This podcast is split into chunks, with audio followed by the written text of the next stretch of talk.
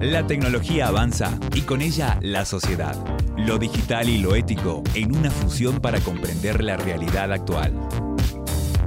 ¿Qué tal? ¿Cómo le va? Bienvenidos al programa de la Cátedra de Ética Profesional de la carrera de Comunicaciones.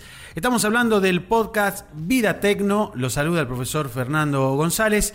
Y como siempre, tenemos la posibilidad y el gusto de estar eh, hablando de tecnología, de ética, de humanidades, aquí en la radio de la Universidad Católica.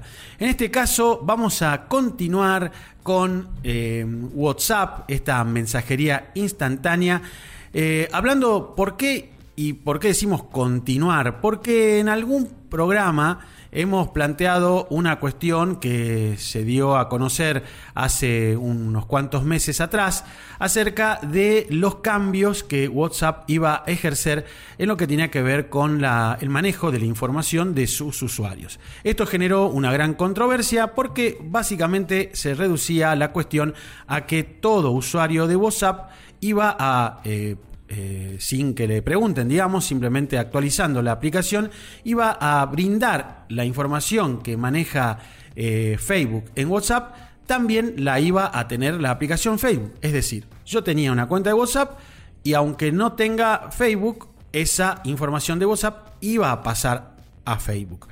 Por supuesto que esto trajo reacciones encontradas, sobre todo de las personas que eh, usan WhatsApp y que no necesariamente tienen Facebook.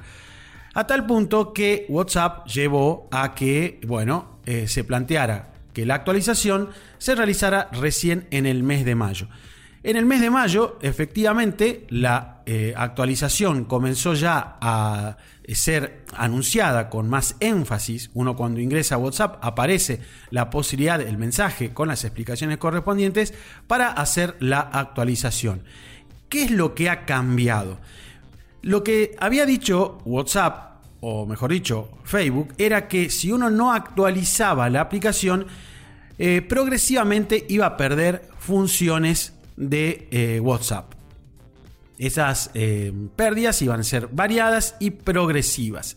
Sin embargo, esta es la noticia de último momento, directivos de WhatsApp han dado a conocer la información de que por ahora van a pasar dos cosas fundamentalmente. Primero, aquel que no actualice WhatsApp, eh, la cuenta no va a ser eliminada. Eso más o menos estaba claro.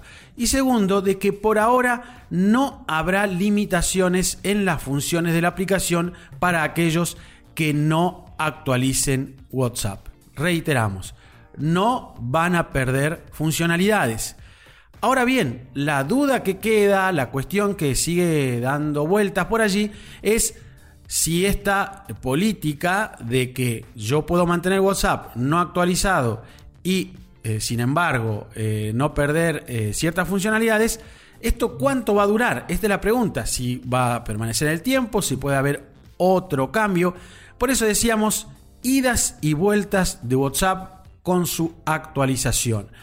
La problemática de fondo para muchos es que WhatsApp se ha convertido en una herramienta de trabajo y por lo tanto perder algunas funcionalidades podía llegar a ser muy molesto y hasta perder en sentido propio el interés que podíamos tener previo a perder esas funcionalidades.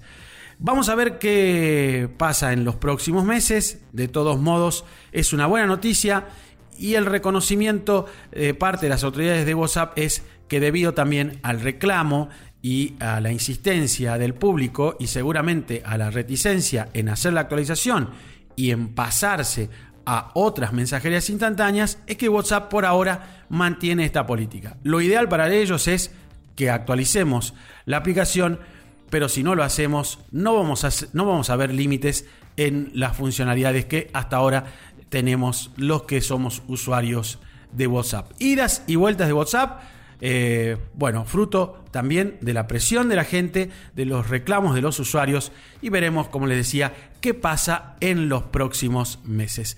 Chau, chau, hasta aquí nuestro podcast de Vida Tecno. Estamos en la radio de la U Casal. Chau, chau. Nos encontramos la próxima con más Vida Tecno. El día a día de la tecnología lo encontrarás en Radio Casal.